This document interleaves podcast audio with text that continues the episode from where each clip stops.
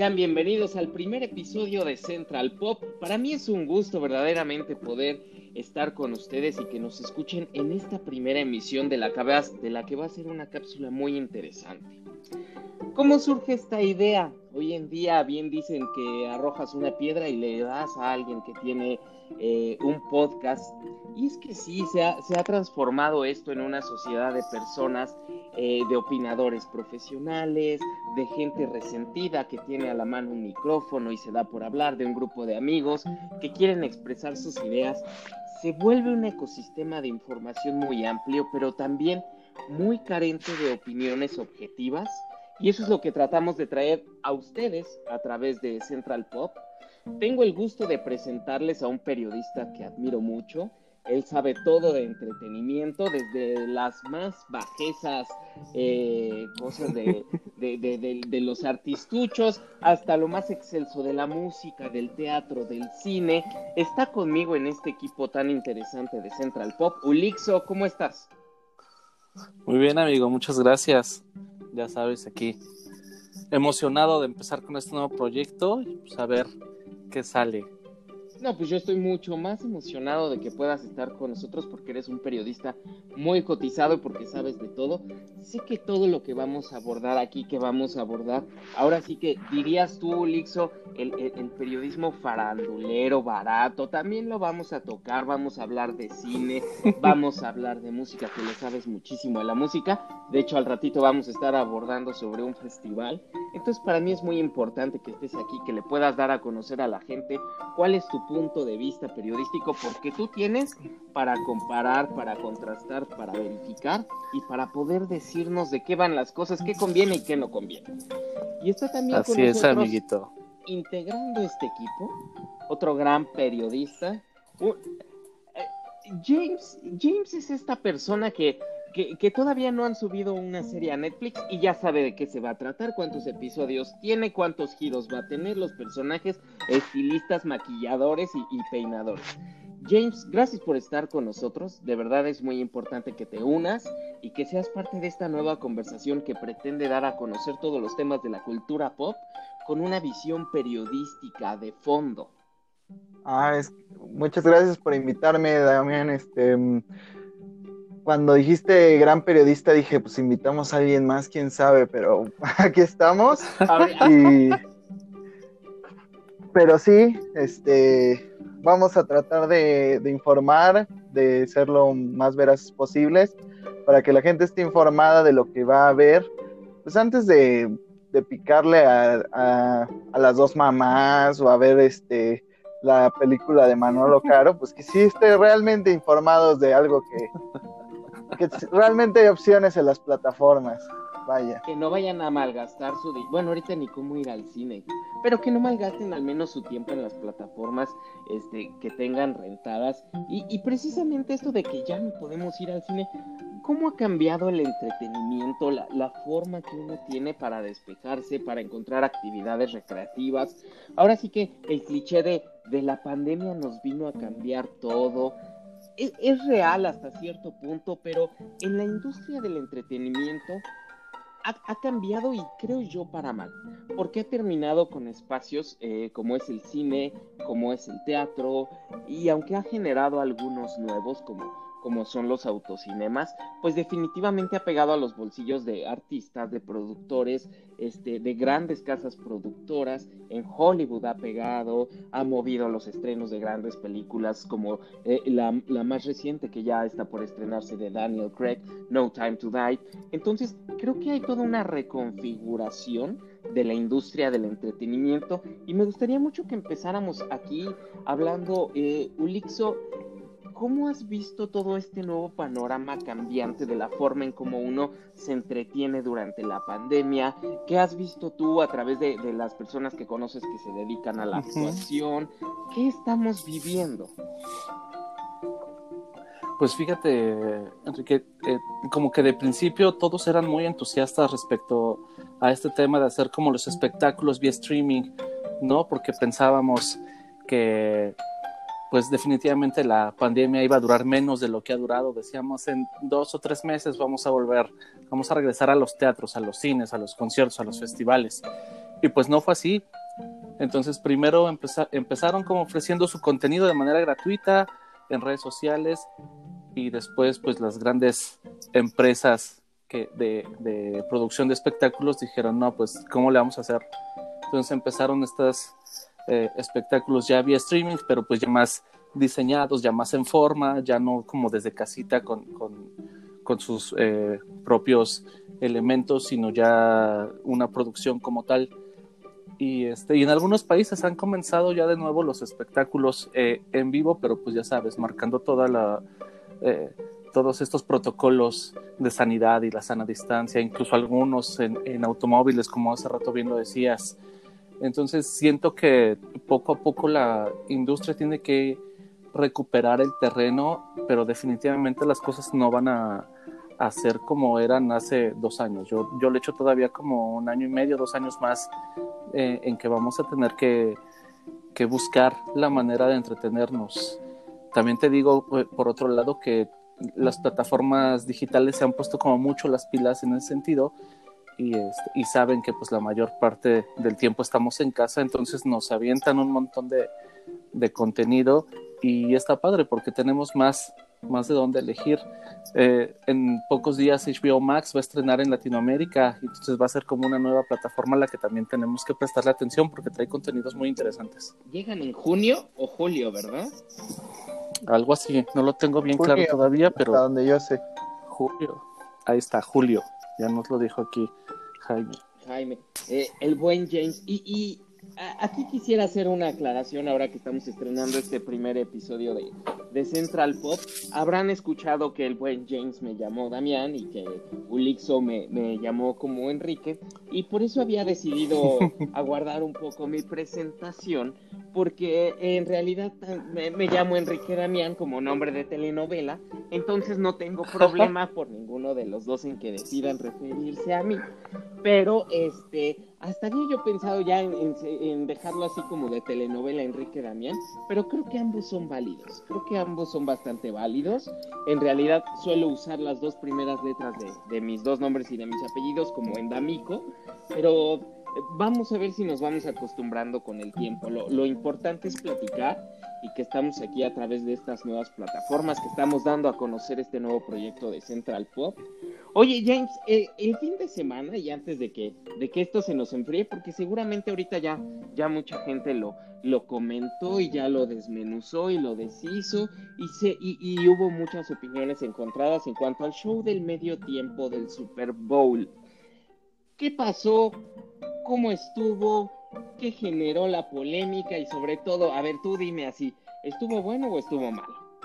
Mira, pues, todos tienen su opinión a final de cuentas, pero como que tiende a ser subjetiva por si te gusta el artista o no te gusta, ¿no? Porque, o sea, todos nos meten en este cuello de botella de, pues está este artista y, pues todo el mundo lo va a ver a pesar de que pues hayas oído o no una canción de, de este presentador.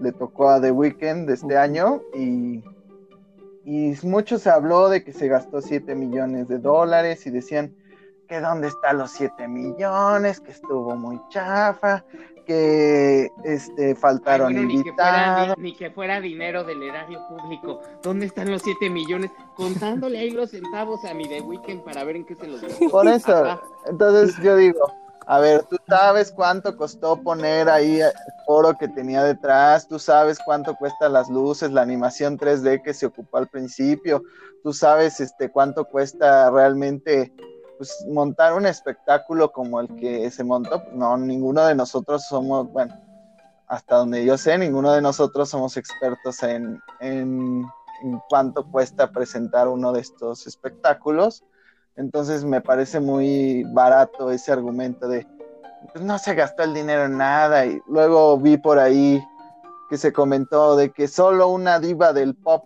podía llenar ese. Yo dije, tampoco se trata de sexo, o sea, porque a final de cuentas, uno de los mejores medios tiempos de, de la historia, pues es el de Michael Jackson en los noventas, ¿no? Entonces. Por supuesto tampoco por ese lado. Entonces, a final de cuentas, yo creo que el hype, el, el, estar esperando 20 artistas al mismo tiempo, el, y que a final de cuentas sí, sí admito que The Weeknd, pues sí, no sé, se dijo que ensayó toda la semana para presentar este espectáculo y que, y que sí estuvo muy dedicado, pero como que se notó un poco bajo el, el audio o quería que resaltara más el coro, no sé. Yo creo que entre eso y que pues, su música, si bien sí es un poco pues para, para amenizar y así, no es para bailar ni nada por el estilo. Entonces a lo mejor yo creo que alguien esperaba algún invitado que no acabó llegando, pero a mí me pareció un espectáculo que cumplió con lo que tenía que hacer, que pues es bastante meritorio en tiempos de pandemia y, y que pues no desmereció otros de otros años. A ver, eh, yo aquí lo que quisiera añadir es que desafortunadamente el medio tiempo del, Super Bowl pues no es este la sección musical de, de, Venga la Alegría o de uno de estos programas. Es decir, está muy alta la vara en cuanto a los artistas que se han presentado ahí. Bien, lo dijeron ya, el mejor eh, show ha sido el de Michael Jackson, pero ha estado Bruce Springsteen, pero ha estado Katy Perry y han tenido shows de primer nivel. Entonces es muy notorio cuando todo este, cuando empieza a haber opiniones encontradas. Yo creo que si tantas personas están hablando del audio, es porque hizo falta un muy buen ingeniero de sonido que supiera decir, ¿sabes qué? Lo que más debe pesar es tu voz, lo que más debe pesar son los instrumentos, y si realmente estuvieron eh, eh, eh, ensayando durante una semana, perdónenme, pero si en una semana no lograron ver que el audio no era el óptimo, o que no se iba a escuchar bien para las personas a través de, la transmisión que llegó a millones de hogares, entonces algo estuvo mal. Y pudo ser una semana, tres días o dos meses. Pero entonces algo estuvo mal. Es un evento, es, es el evento televisivo más importante en cuestión comercial, como para que empiece a haber opiniones encontradas Pero y que solo se convierta entonces cada año es lo mismo, o sea, hace años igual cuando fue el de Katy Perry a nadie le gustó, se burlaron de los tiburones botarga, este, el, de Beyoncé dijeron que es precioso. Luego muchos decían, no, el de Beyoncé estuvo genial y yo me acuerdo de ese 49 es Baltimore que tampoco, pues la gente dijo, no, estuvo muy, muy normal, entonces yo siento que, que la gente siempre va a encontrar la gente siempre va a encontrar de qué quejarse. Lo que sí realmente pasó, yo siento, es que sí hubo una falla en cuanto a diseño del audio. El espectáculo yo lo sentí bien, lo sentí digno para lo que hace The Weeknd, porque en realidad The Weeknd no es una persona que monte un espectáculo eh, de gran escala, pues. Entonces yo, yo lo sentí bien. De ahí a que me haya gustado o no me haya gustado, pues me voy a reservar mi opinión, porque luego van a llegar aquí con pinches antorchas a mi casa. Ay, perdón. puede ser. Oye, James, y antes de que pasemos a otro tema, yo quiero saber, en términos deportivos, cómo estuvo el Super Bowl. ¿Estuvo interesante? Este, dejó que desear. que ¿tú, ¿Tú qué le sabes a los deportes? Para que no digan que este solo es un programa de Jotos. pues mira. Porque no, ¿verdad? Porque no es así. No, no, no. Este. Pues mira, se esperaba que ganara Kansas City, de hecho era el favorito de las apuestas. Y y fue todo lo contrario. Los bucaneros barrieron al equipo de Kansas. Este, le faltaban tres hombres de su línea ofensiva al mariscal de los, pues de los jefes de Kansas City. Y al final de cuentas se lo comieron. Entonces, la verdad, fue un espectáculo bastante dramático para el que no le iba a los bucaneros, para los Brady haters que hay por ahí. Este, que no querían que ganara su séptimo supertazón, pues se llevaron pues, una aburrida cañona, porque nunca hubo competencia, nunca hubo la posibilidad de que se diera vuelta al marcador, entonces realmente también por ese lado, pues yo siento que la gente ya estaba enojada porque a final de cuentas, pues el espectáculo deportivo pues fue una arrastrada y, quedó a deber por el lado de que estuviera parejo al menos ya está cubierta la sección de deportes. A mí no me van a decir que no se cubrió en este programa, perdón que se los diga. Estamos aquí en el primer episodio de Central Pop con Ulixo, con James y conmigo, con Enrique Damiano en D'Amico, cómo se vaya esto desarrollando. Fíjense que ahorita eh, Ulixo estaba hablando acerca de, de la intolerancia cuando dijo me van a venir a quemar si me expreso mal de Weekend. Ese es el miedo con el que periodistas y comunicadores y hasta los disqueopinadores nos movemos día a día a través de las redes sociales, a través de nuestros escritos, a través del, del micrófono, porque no sabes en qué momento vas a tocar la susceptibilidad que va a despertar la ira de un grupo de personas, de un grupo de fans. Y eso acaba ya de tener ahorita eh, el, ejemplo más reciente en, en, este, en Gina Carano, la actriz que interpreta a un super personaje Perdón, pero es creo interpretaba. Uno de los personajes que interpretaba a uno de los personajes más carismáticos de The Mandalorian, esta serie de, de Disney Plus que, que está ambientada en el universo de Star Wars. ¿De qué me hablas? Fotar un Stormtrooper. Hay cientos de Stormtroopers. No, pero a, lo que me refiero es que está ella dentro de la serie del Mandaloriano de Disney Plus y, y me parece que era un personaje, este, pues, no, no voy a usar la palabra encantador, pero creo que era un personaje muy bien desarrollado, que supieron llevar poco a poco a través de los episodios en los que apareció. Me parecía que era una mujer, ahora sí que cayendo en el cliché de era una mujer empoderada, era una mujer independiente, eh, eh, era una gran guerrera, pero aparte era una mujer con ideales que venía de la rebelión, este, que, se une al mandaloriano, que, que acata leyes, que después las rompe. Es decir, ya tenía una personalidad muy definida y se había convertido en un personaje esencial de esta serie.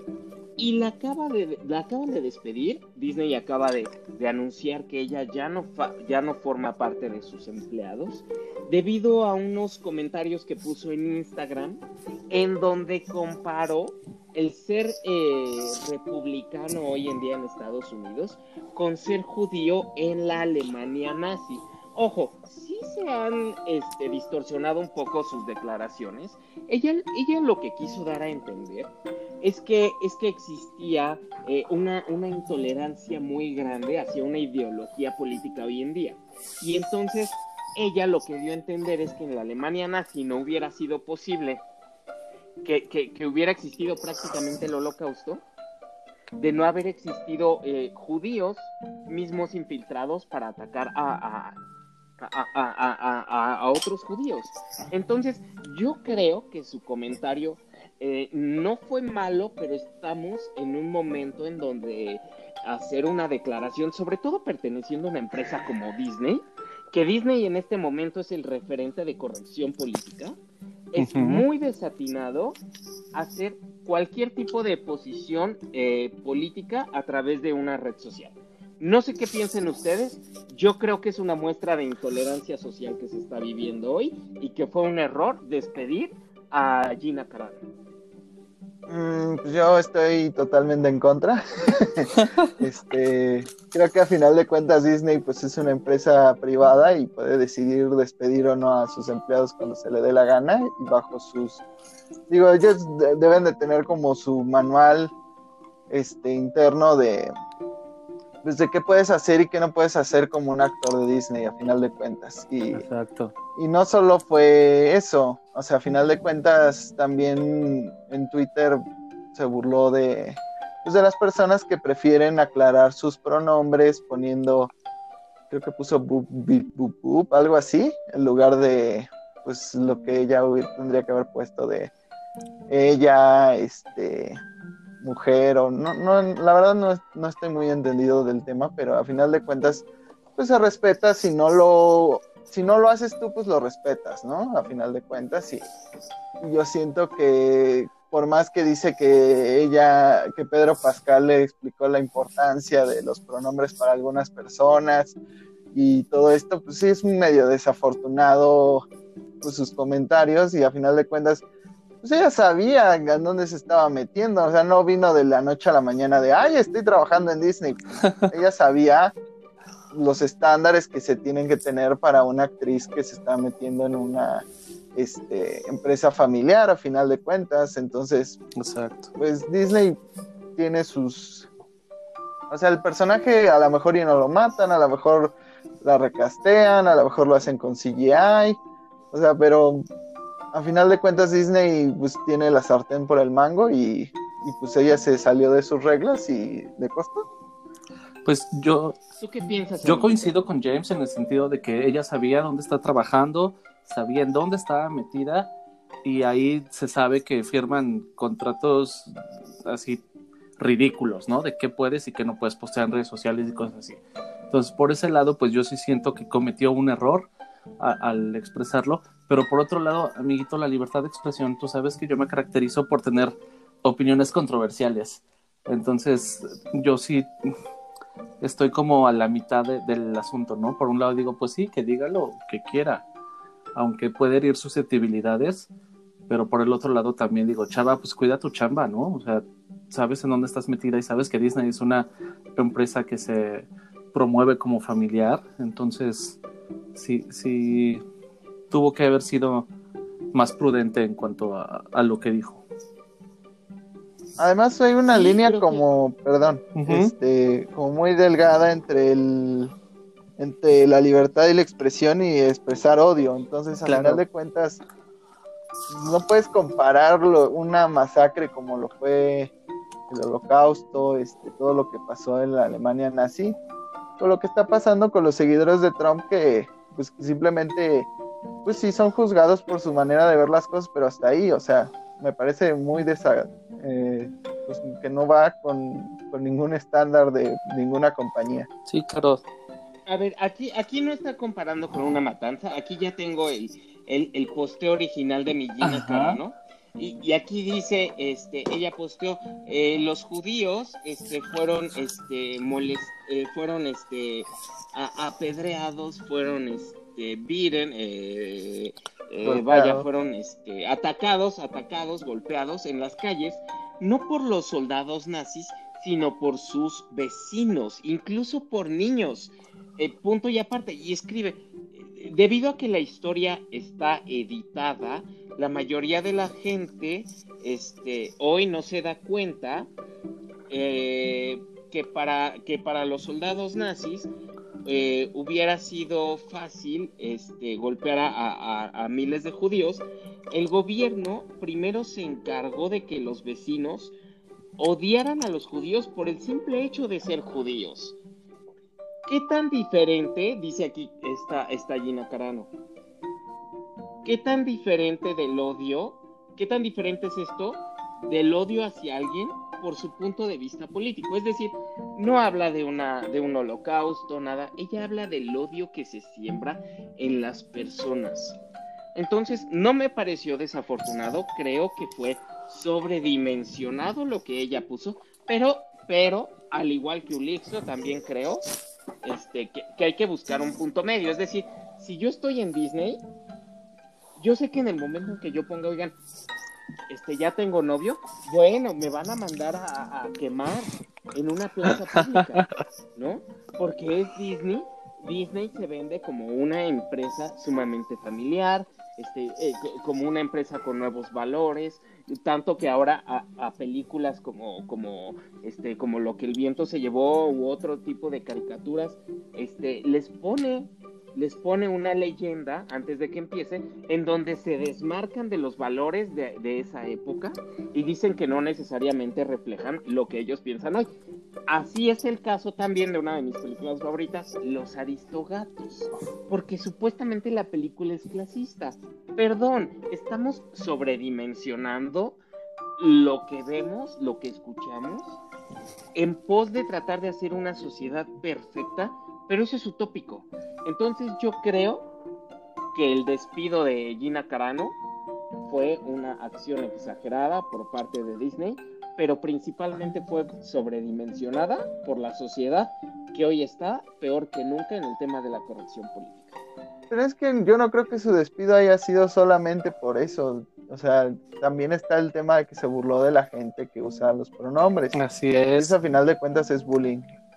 Entonces, eh, y sí, o sea, Disney pues sí está quitándole el contexto donde se desarrolló este, donde se desarrollaron muchas de sus películas y a final de cuentas, pues, tú le puedes explicar a un niño, ese era un contexto diferente al que vivimos ahora, porque si no, no tienen con qué contrastar lo que existía antes y lo que existe ahora. Pero yo creo que más bien su despido vino por la parte de pues, hacer bullying a, personas pues, que no piensan como ella. A final de cuentas está haciendo de lo que se está quejando. Oigan, eh, fíjense que dentro de, las noticias más recientes también resalta la de otra persona polémica, que si bien es una, una gran músico, música, Lixo, ¿cuál es el término hoy más correcto? Música. o música? Para Taylor Swift. Ok, ella es una gran música, ¿sí? Sí. Está bien, ¿verdad? No me vayan a despedir ustedes también aquí de, de, Central Pop después del primer episodio por no decir la palabra correcta. Eh, Taylor Swift hoy, tuvo un, anuncio especial y creo que la nota podría darla Ulixo, que, que nos va a explicar acerca de eh, esta mujer que, pues yo no quisiera ser un exnovio de, de Taylor porque te hace una canción te y destruye. te hace pedazos. pues mira, luego de que se supiera todo esto de que Taylor Swift no es la dueña de sus canciones debido a eh, cuestiones contractuales y abusos en cuanto a algunas de esas cláusulas, pues ella no podía hacer uso como de estas canciones, así que decidió regrabarlas y hoy por la mañana eh, anunció que el primer, lo primero que va a salir de estas regrabaciones es su disco Fearless, que este será lanzado el día 9 de abril, pero además no nada más eh, como que los volvió a grabar, sino les cambió la música, les cambió como un montón de cosas y le agregó algunos extras al álbum. Entonces está como muy contenta esta señorita porque finalmente va a poder hacer uso de sus canciones. Incluso el año pasado o hace dos años, no recuerdo bien, eh, iba ella a hacer como una aparición especial en televisión y no pudo tocar ninguna de esas canciones. Entonces, pues qué bueno que esté eh, retomando el control de su obra artística, porque al final de cuentas, pues ella escribió esas rolas, ¿no? ¿Ustedes qué les parece? Y tiene talento, tiene talento. Yo, yo pienso que es una mujer con mucho talento. Empezó eh, con el, el, género más hermoso de este mundo, que ¿cuál es James? no, no sé, tú dime. La música country. Es el country, y no hay un género más hermoso que el country. Exactamente. Además, déjame decirte que este disco Fearless fue bueno, es hasta ahora el más exitoso en la carrera de Taylor. En su versión original vendió como más de 7 millones de copias, entonces también era como bastante lógico que empezara con este álbum, porque pues es el que al que más jugo le puede sacar todavía. Mira, a pesar de todas sus polémicas y que si es víbora o que si es muy buena amiga o lo que ustedes quieran, porque ahorita vamos a abordar el chismarajo que tuvo con Justin Bieber y con Selena Gómez. Pero antes, que, que seguramente Ulixa nos lo va a contar. Pero antes de eso, yo sí quiero decir que, que Taylor es, es, es, una muy buena, este, e, es una mujer muy talentosa. Y esto la ha llevado muy lejos. Ha presentado cada vez propuestas nuevas, no se quedó en el country y cada vez ha sabido llevar mucha calidad. Es decir, eh, eh, eh, tiene una producción muy grande en sus videos, realmente sabe componer, sabe musicalizar. Creo que es una artista muy completa y me parece que lo que está haciendo de volver a tener dentro de su propiedad este, sus creaciones, e, es una apuesta muy interesante porque muchas veces los artistas se olvidan de lo que los llevó a la cima. Entonces, creo que Taylor Swift está haciendo bien y le está dando mucho de comer a, los Swifters, que son los, los seguidores de Taylor Swift. Siempre está sacando algo para ellos. No es, no es un artista que se desaparezca. Es alguien que siempre está alimentando a su base de fans. James, ¿tú qué piensas? Ay, mira, este. a mí la verdad. Ay, mira, a mí me vale más. Pues casi, casi, porque dije, pues mira, fuera de los Swifters más profundos que sí les interese oír la reinterpretación de sus canciones y volverlas a comprar y darle más dinero, yo creo que al resto del mundo nos vale más.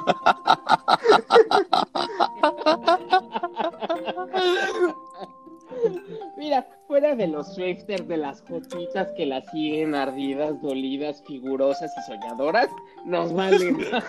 o sea, yo pensaba, porque fue trending topic ayer, yo dije, va a anunciar un nuevo disco, va a anunciar este algo importante, otro documental como el que ya tenía. Pero no, es una reinterpretación de sus canciones que mira, te podrán gustar y lo que sea, pero pues, siguen siendo es las como cuando Luis Miguel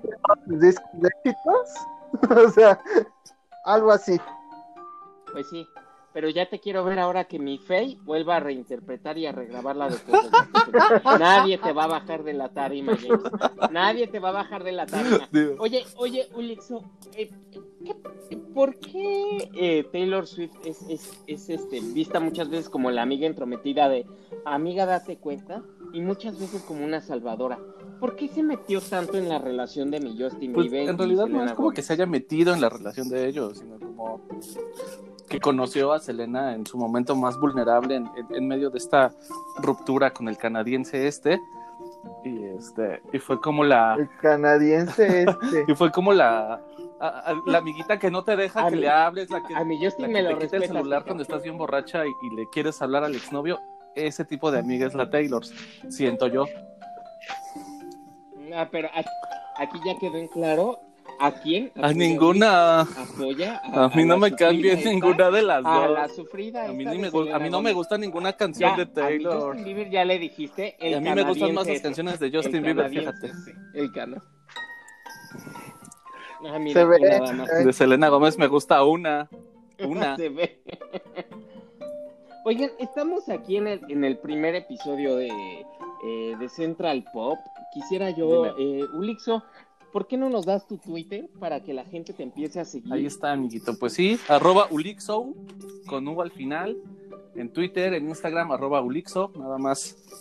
Ahí para que vean que a veces medio me encuero, a veces digo cosas polémicas. Así soy yo, amiguitos. James, danos tus redes sociales. Este, sigan a Ulixo y... no, mira, la verdad es que yo no estoy creando mucho contenido ahorita en, redes, entonces... Pero ya, ya le voy a echar ganas, lo, lo prometo, pero pues por ahorita sigan a Olixo, este, y él los mantiene informados.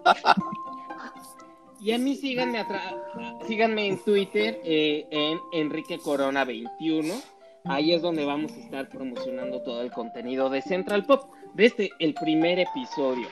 Oigan, pues este e, es momento de, seguir al, siguiente tema. Y es el tráiler de Falcon y Soldado del Invierno. Eh, creo que esto nos lo puede explicar más James, que James es bueno, este, fue virgen hasta los 24 años, entonces se sabe la historia de, de todos los cómics.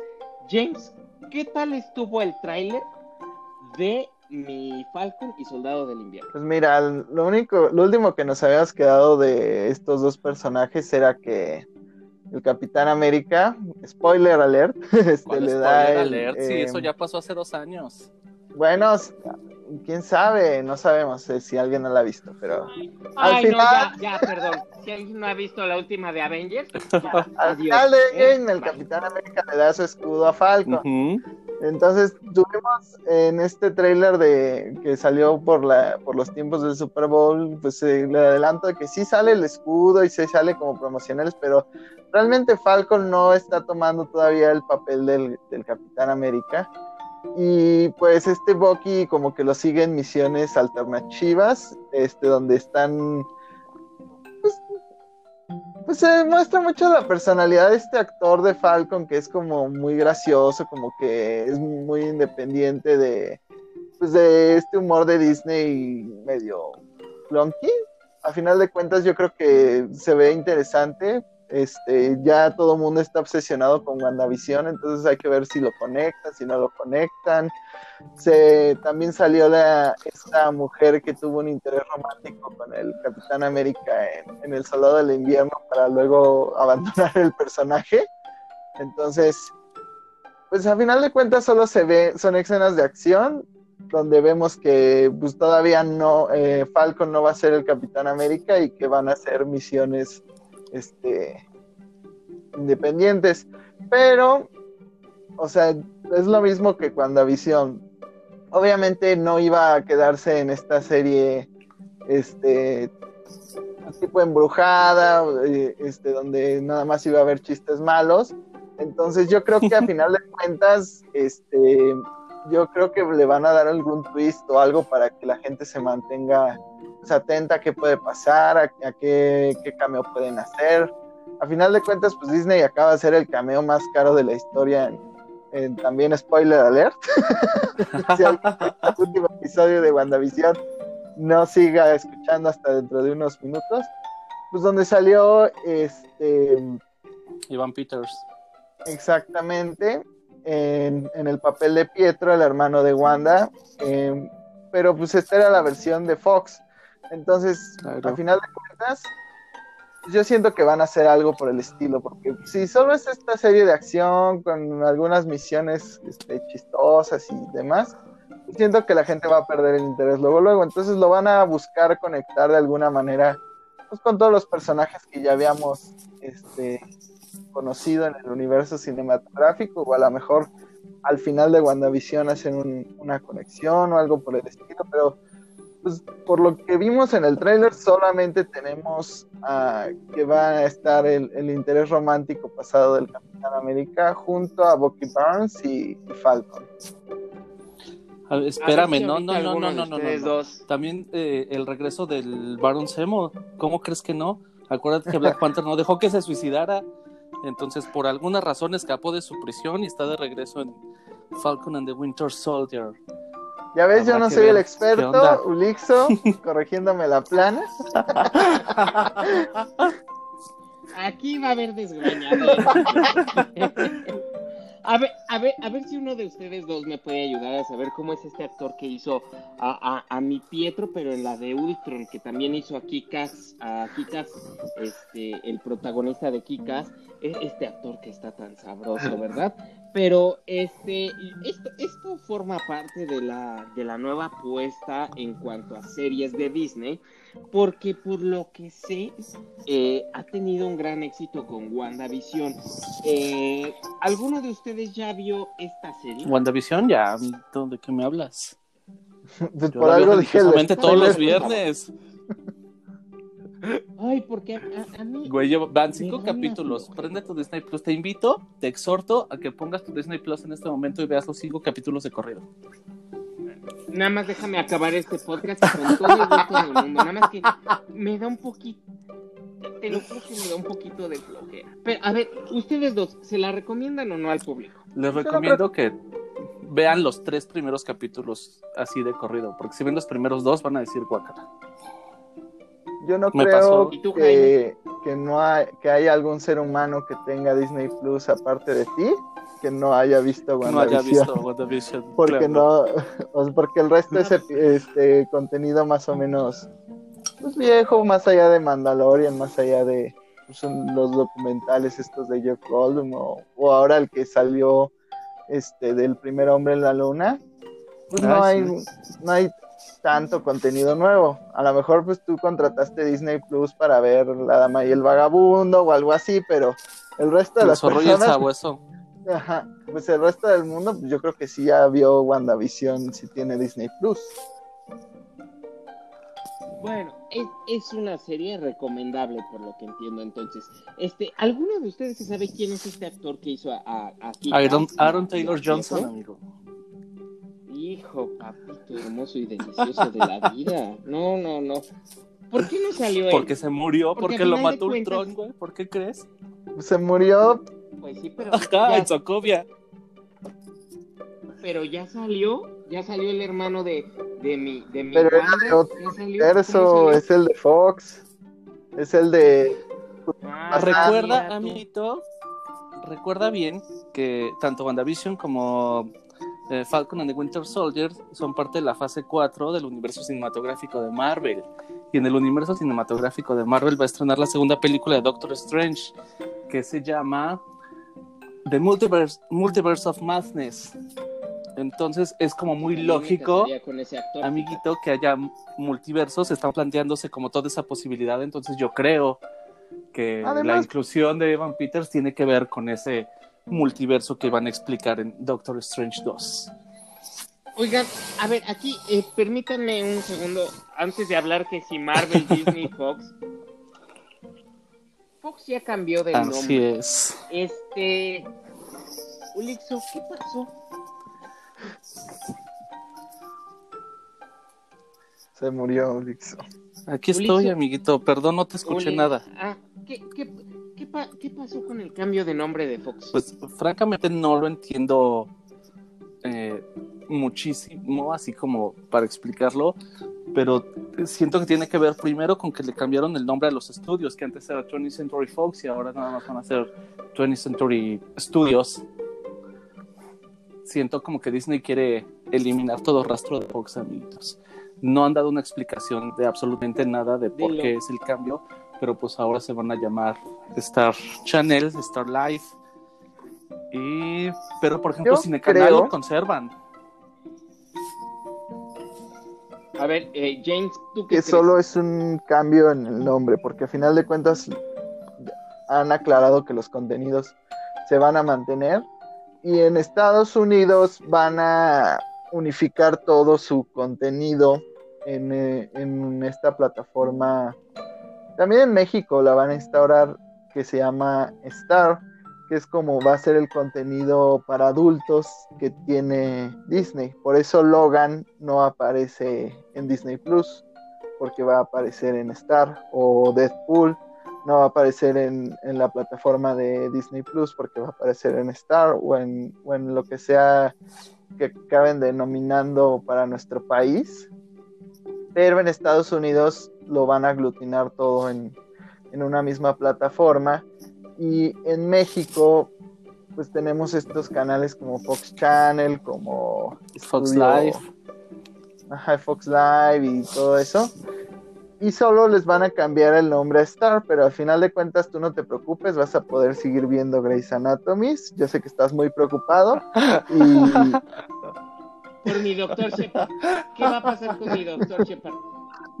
Diario me, diario me acuesto con una lágrima de qué le va a pasar a mi Es como aquí, amiguito, cuando las empresas cambian de razón social para no pagar impuestos, algo así. No, no es cierto.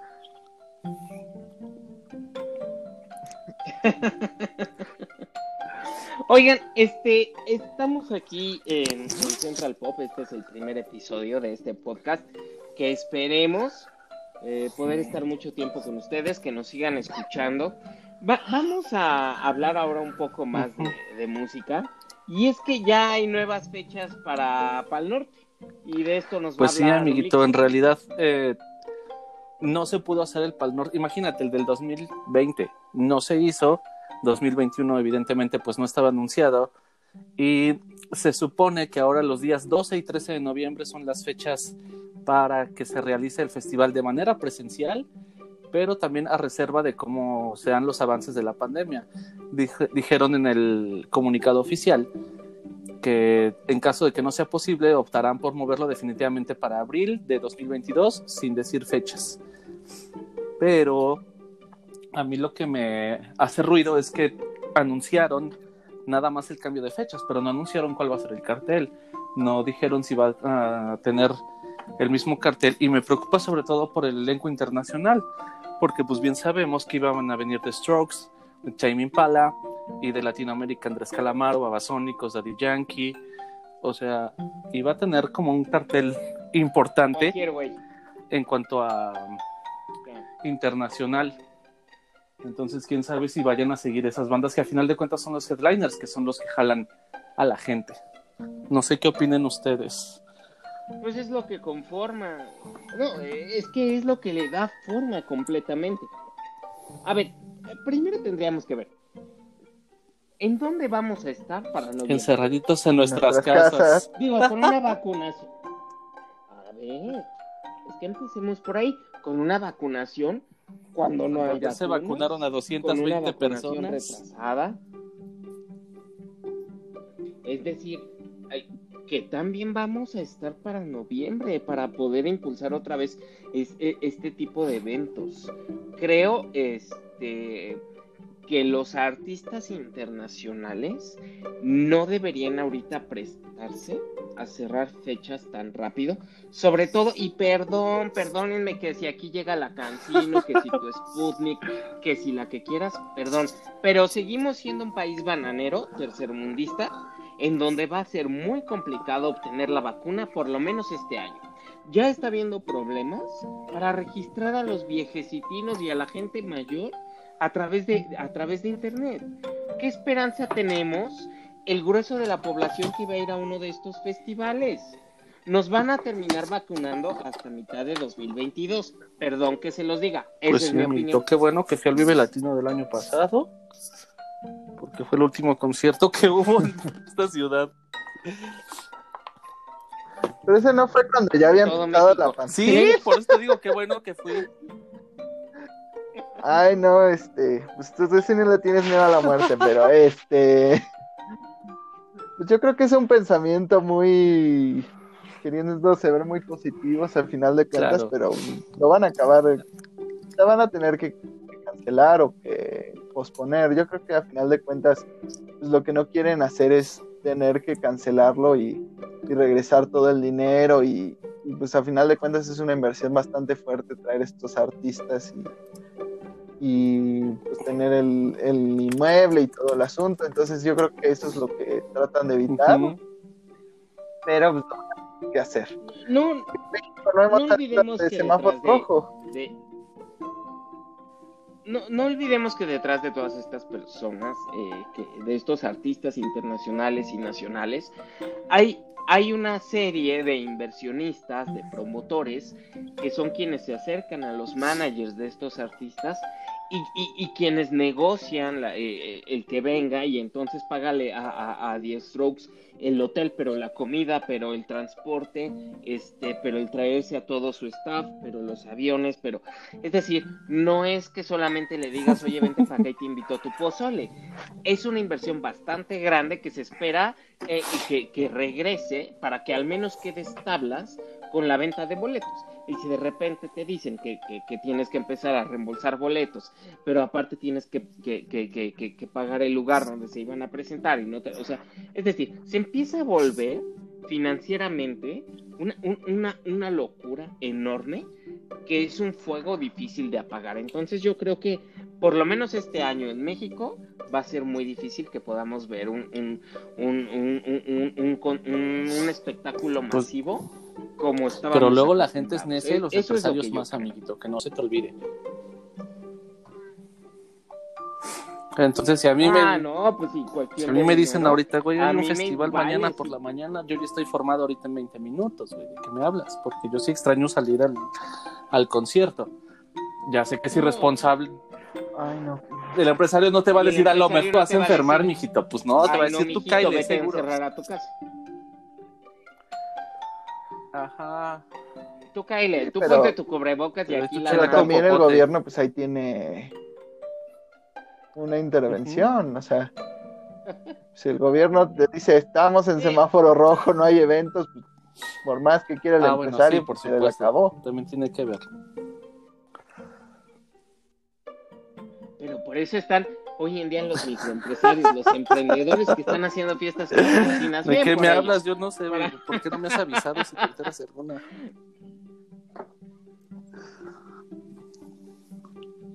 No, no, no, bueno, es, es es curiosidad periodística. Oigan, estamos aquí en el primer episodio de Central Pop. Está conmigo Ulixo, está conmigo James y estoy yo, Enrique Damián, en D'Amico, en redes sociales. Muchas gracias por estar con nosotros. Es el momento de hablar de uno de los programas que siguen viendo nuestros papás y que a nosotros nos formaron para decidir que no debíamos ser abogados. Y es el espino de la ley y el orden. James, ¿qué nos puedes decir? Pues a final de cuentas ya se había comentado que el, detective Elliot Stabler regresaba a la serie, pero no sabíamos bien bajo qué términos. Muchos pensaban que iba a regresar pues, en algún episodio especial o algo así, pero parece ser que va a ser un spin-off este, con sus propios casos y que pues va a ser como estas interacciones como ya había tenido la ley y el orden con el universo de Claro. Chicago PD y eso. eh, pues tendrán algunos episodios en conjunto con la ley y el orden, pero es realmente como lo poco que sabemos y que las fechas ya o sea, también están, Claro, también están amiguito, haciendo ese Nick Ya lo tienen. No para para nada, ¿eh? O sea, tú ves Universal Channel y te dicen, Ajá. ahorita es la ley y el orden. Luego Chicago, Med. PD. Luego Ajá. Chicago Fire. Med. Luego querían hacer uno que era de abogados que tronó como otro, pero este, era como, no me acuerdo cómo le pusieron, pero este igual investigaciones especiales, algo así. De ahí sacaron el, el abogado Ajá. actual de la ley y el orden, bueno, el, el que era actual. Este, antes de que Carisi, este, el- ahora el que antes era detective, ahora abogado, tomara Claro. pues, como ese papel. Pero a final de cuentas es, es lo que están planteando, hacer otro este, unidad de casos especiales. De crimen que esto organizado. es como de... Ah, exactamente, de bandas, de cosas más pesadas. Y pues en alguno pues, supongo que si encontraran una, una banda de pues, de trata de blancas o algo por el estilo y pues vas a tener tu, tu esperado Con crossover con Olivia y. Stabler como en los No sé si se va a estrenar ¿Cuándo- directo en la plataforma de a Universal, este pero es eh, el primero de abril, es el estreno en Estados Unidos. Se supone que siempre que estrena en Estados Unidos, una semana después estrena en México y Latinoamérica. Pero el 1 de abril es la fecha. Pues sí, entusiasma, pues Stabler ya no ha estado durante 10 temporadas, imagínate, estuvo de la 1 a la 12, estamos en el estreno de la 22. Entonces va a ser interesante a ver cómo ha evolucionado el personaje. Yo estoy sentido personalmente porque hicieron que el personaje de Olivia en un capítulo dijera que aprendió más de Amaro en quién sabe En cuántas cuatro temporadas temporadas que estuvo tres, no que de, las ocho, que de las ocho que se echó- echó con Stabler yo dije, ah, qué mala onda. Acabaron en malos temas, yo creo con el actor. Sí. Eh, Bueno, es la, es la naturaleza del ser humano ser ingrato, perdón que se los diga. y apro- aprovechando que estamos aquí en, en Central Pop, este, tenemos que hablar de videojuegos. James, ay, este, yo me acuerdo que cuando salió Logan, mucho se hablaba de que era una especie de, de copia de un videojuego que se llamaba The Last of Us. Eh, porque eh, ya, ni- ya ni puedo hablar de Last of Us. Porque eh, había un, un personaje como este, muy parecido a Wolverine que cuidaba a una niña. Pero ahorita tenemos una nueva noticia sobre este videojuego. Pues ¿Qué se mira, va a haber una adaptación. No, o sea, no, el videojuego ya salió, ya fue un éxito en PlayStation 3, luego lo relanzaron en PlayStation 4, ya tuvo secuela, le fue el año pasado y, y ganó mejor premio, eh, mejor juego del año. Entonces, el videojuego ya triunfó, tenía que triunfar. Yo creo que su objetivo ahora con esta adaptación que, que están planteando en HBO es llegar a un público que no toca un control de videojuegos ni por equivocación con esta historia en la que originalmente pues este personaje que tú mencionas se llama Joel y este tiene que llevar por todo el país a una niña llamada Ellie porque hay una invasión bueno no invasión una un virus una pandemia qué raro no este de un de zombies. Bueno, no son zombies en sí, es como un virus, bueno, un hongo que a final de cuentas pues, le da comportamientos similares a las personas de zombies. Y pues eh, durante el juego tú tienes que como experimentar lo que van pasando los personajes. Pero pues, siempre hemos sabido que, que este estudio de Naughty Dog pues, tiene historias bastante pues, que le pegan al son muy humanas, son muy este sentimentales, te ponen a pensar en, en, pues, en tus valores, a final de cuentas. Y por lo que veo, en la adaptación de, de HBO van a hacer una... Hicieron ya los castings y contrataron a la actriz que se desempeñó como la jefa de la de lo en Game of Thrones de la familia Mormont. Y ella es muy joven entonces bueno ya es mayor bueno ahorita ya es mayor pero en su momento era muy joven y pero ella tiene unos 17 años entonces yo creo que al personaje lo va a interpretar pues en su primera versión de, del juego y entonces se va a repetir una vez más la historia del primer videojuego. Yo pensaba originalmente que van a hacer diferente, van a contar una historia pues diferente a la que, ajá, pero parece ser que no.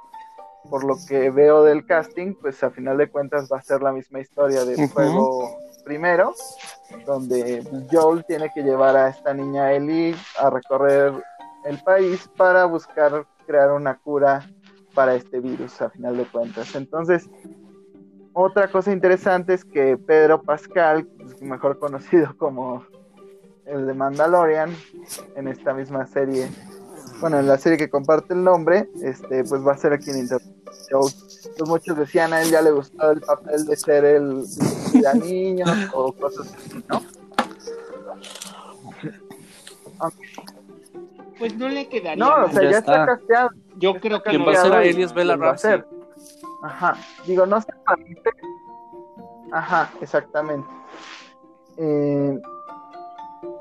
Oigan, eh, fíjense que ahorita que estaba yo platicando de, Logan, eh, esta, esta, gran película de superhéroes, yo, no soy fan de, los X-Men, la verdad, pero sí creo que Logan es, es una de mis películas favoritas y, y, y la dirigió James Mangold que también hizo este Walk the Line, que es la, la, película biográfica de Dios, Dios nuestro Señor Johnny Cash. Y entonces eh, James, James Mangold vuelve a dirigir una cinta y va a ser Indiana Jones 5.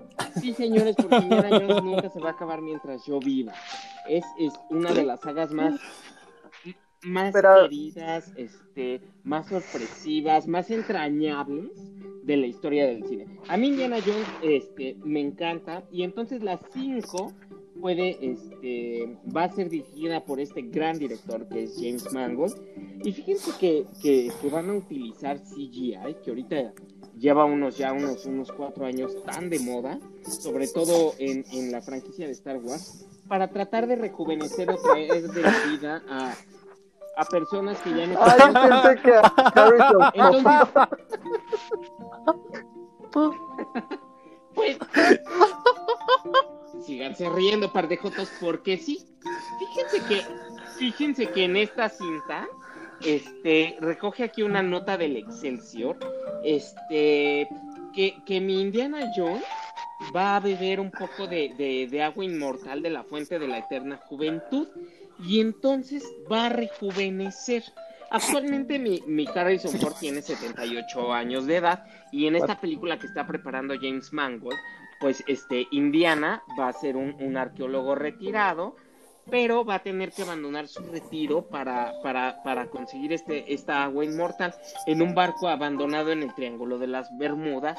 Y una vez que la beba, va a rejuvenecer y para ello van a utilizar un increíble CGI.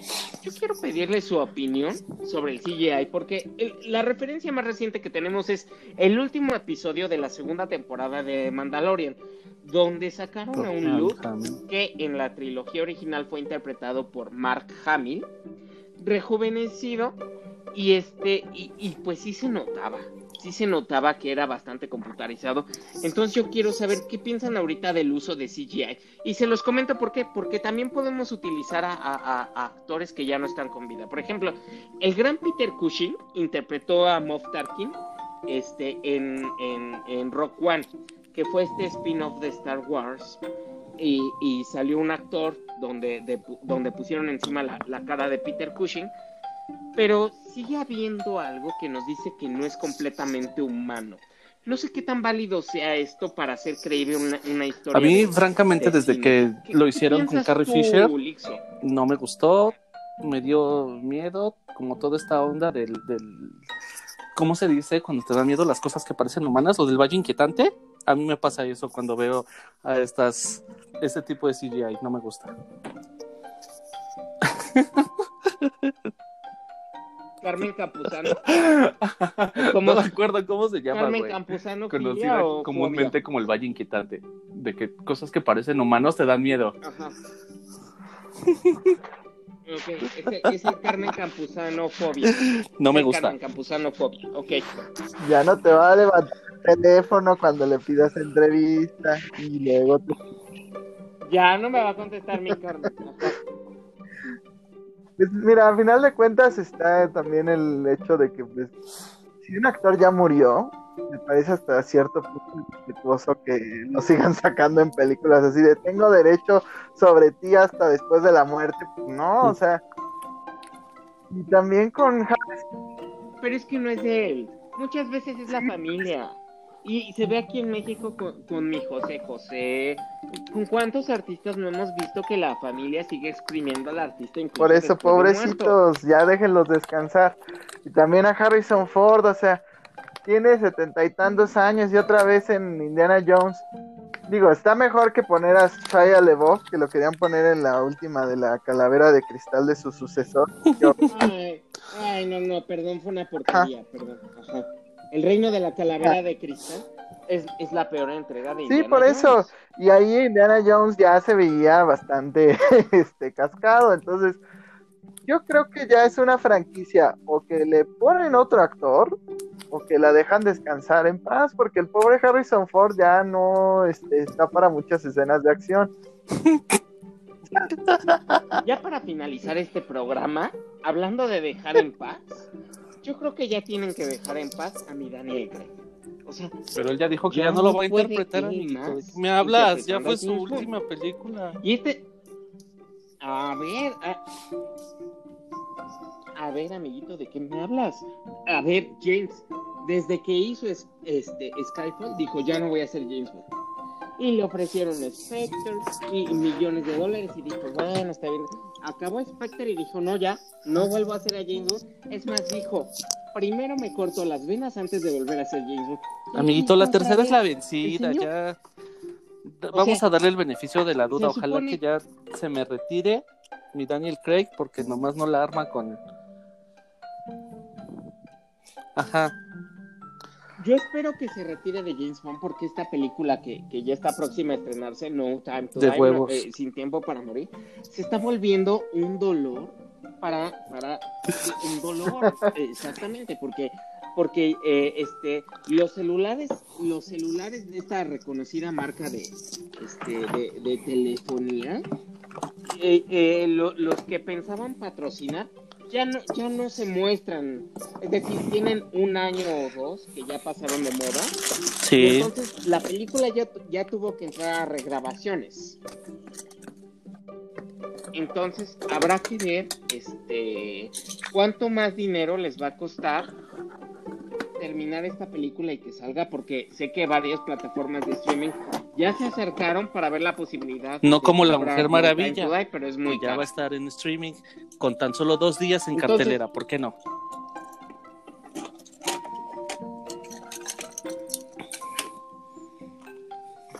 Entonces habrá que ver qué, qué, este, qué cambios veremos en el cine. Pero este, pues yo espero que sí, que sea que sí sea la última película de, de mi Daniel Craig, que ya, ya se ve bastante este traqueteado. ¿A poco no, mi James? Mira, a final de cuentas no le quieren perder eh, a la película, están tercos de que la En cine. quieren estrenar. Ajá. Entonces, pues por un lado no, uno no puede tampoco decir, ah, ya que la estrenen en plataformas, porque pues varios cines están en riesgo pues, de ya no existir, entonces tienen que encontrar una forma de que a todos les convenga este pues el estreno de la película. Entonces yo creo que pues tienen que todo el material promocional pues ponerlo en pausa o pues, sacarlo lo que ya tengan firmado y decidirse a sacarla, si tanto les surge sacarla en cines, pues hasta que se pueda, porque a final de cuentas las personas sí tienen dónde verla, este, pero no le quieren perder a esta inversión que hicieron a final de cuentas en, para que saliera en cines y ya vimos con Tenet que le fue pésimo en cartelera porque que eso no funciona. Entonces, o se esperan o la ponen y la ponen en fecha indeterminada, porque pues eso de no en noviembre, no en, en enero, no quién sabe cuándo. Entonces, tienen que ponerla o en plataformas o decir, pues está indeterminadamente en estreno. Y con lo de Daniel Craig, pues yo creo que ahora ya que nos la cumpla. Yo creo que ahora, ahora sí es en serio, porque ya están pensando quién lo puede suplir. Entonces, ya cuando empiezas a oír rumores que si que si van a querer un actor afroamericano, que si van a buscar que ahora sea mujer para romper. Entonces yo creo que eso va, ya es una señal de que están haciendo castings. Entonces yo creo que ahora sí va en serio la, amenaza de Daniel Craig, que yo creo que cumplió su ciclo, tuvo unas buenas películas, o sea, mi Spectre me cumplió como espectador. La, la primera que hizo, la verdad, mm, siento que, pues, eh, como que todavía seguía este este ritmo de Bond menos realista. o sea, que llegamos a ver películas donde se iban al espacio o películas donde... sí. Que tu Moonraker, que, este, que tu Octopussy, que tu Doctor No. Sí, a ver, definitivamente, este... James Bond se ha tratado de acoplar a las líneas narrativas del presente, pero va a ser muy difícil que, que encuentren a un, a un James Bond que logre llenar los zapatos de Daniel Craig, porque Daniel Craig fue el actor que le dio el giro de tuerca a este personaje.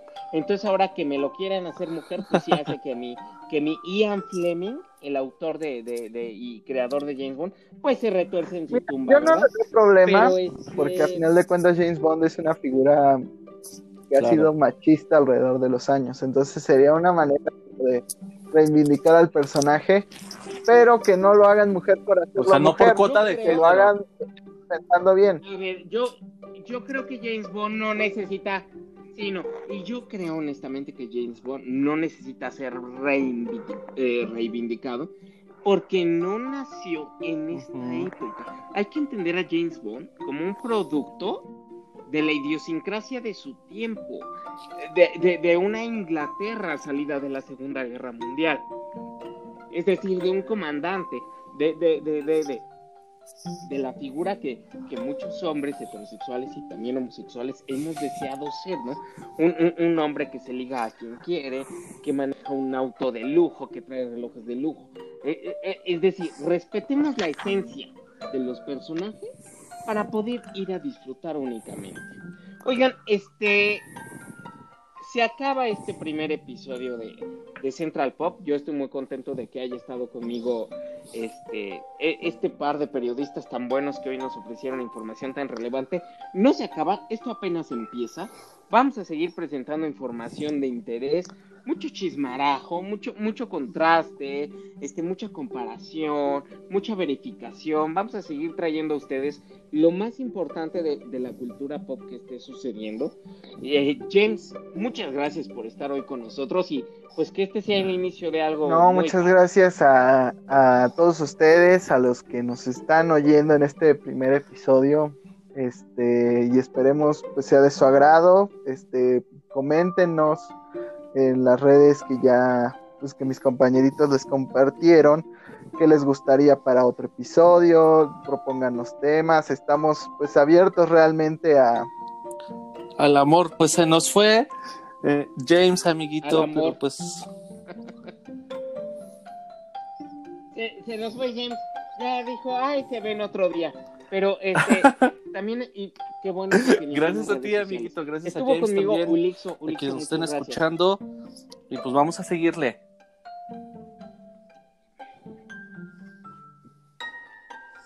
Este fue solo el primer episodio de Central Pop. Nos escuchamos en la siguiente emisión para seguir hablando de todo lo que nos hace, lo que nos forma, lo que nos conforma y lo que nos entretiene en el día de hoy.